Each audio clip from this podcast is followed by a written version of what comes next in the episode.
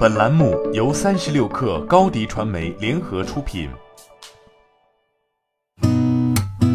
八点一刻，听互联网圈的新鲜事儿。今天是二零二二年三月三号，星期四。你好，我是金盛。据界面报道，今年春节前，QQ 音乐召开内部年会。腾讯音乐娱乐集团 CEO 梁祝在会上表示，任何人的离职都跟人无关，而是组织调整的要求。今年将继续实施管理干部的轮岗制度。据了解，腾讯音乐今年没有举办集团层面的统一年会，而是采取小年会的形式。集团董事长彭嘉信负责的版权内容业务，CEO 梁祝负责的 QQ 音乐业务线，集团副总裁陈琳琳领导的酷狗音乐业务线，集团副总裁史力学领导的长音频和酷我音乐业务线，分别举办了四场内部年会。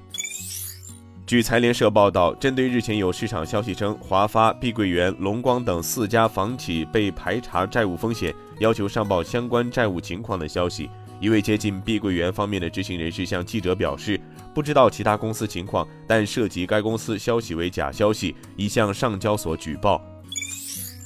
据新华社报道，一号从人力资源和社会保障部获悉，近日。人社部和国家医保局总对总通道正式开通，支持电子社保卡和医保电子凭证在就医购药领域并行使用。截至二零二一年末，十六个省份的一百三十八个地市已实现电子社保卡就医购药。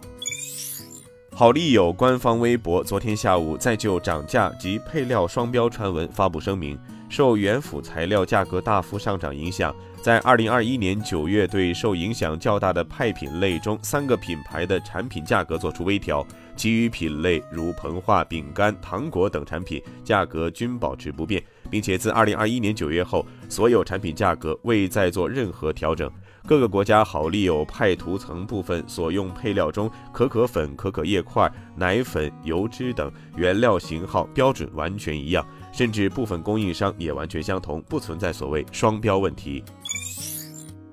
三十六氪获悉，饿了么宣布首批投入两千万现金，对今年一至二月所有被列为疫情中高风险区的全国八十七个区县的所有商家减免佣金，并承诺相关举措三月后还将延续。饿了么表示，同一区域内商家减用举措一致，且不设置任何门槛，也无需平台额外审核。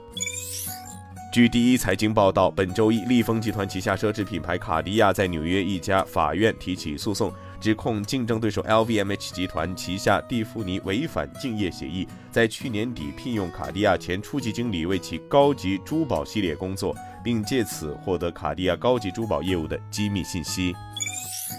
据界面报道，三位知情人士称，福特汽车周三将宣布一项重组计划。根据该计划，其电动车和内燃机业务将分开运营。此举旨在让电动车业务实现利润最大化，并以更快的速度发展。福特将任命高管来领导每项业务，这些业务将有独立的名称。福特还将概述公司整体的最新利润率目标。一位消息人士称，福特的想法是最终分别报告电动车和内燃机车业务的业绩。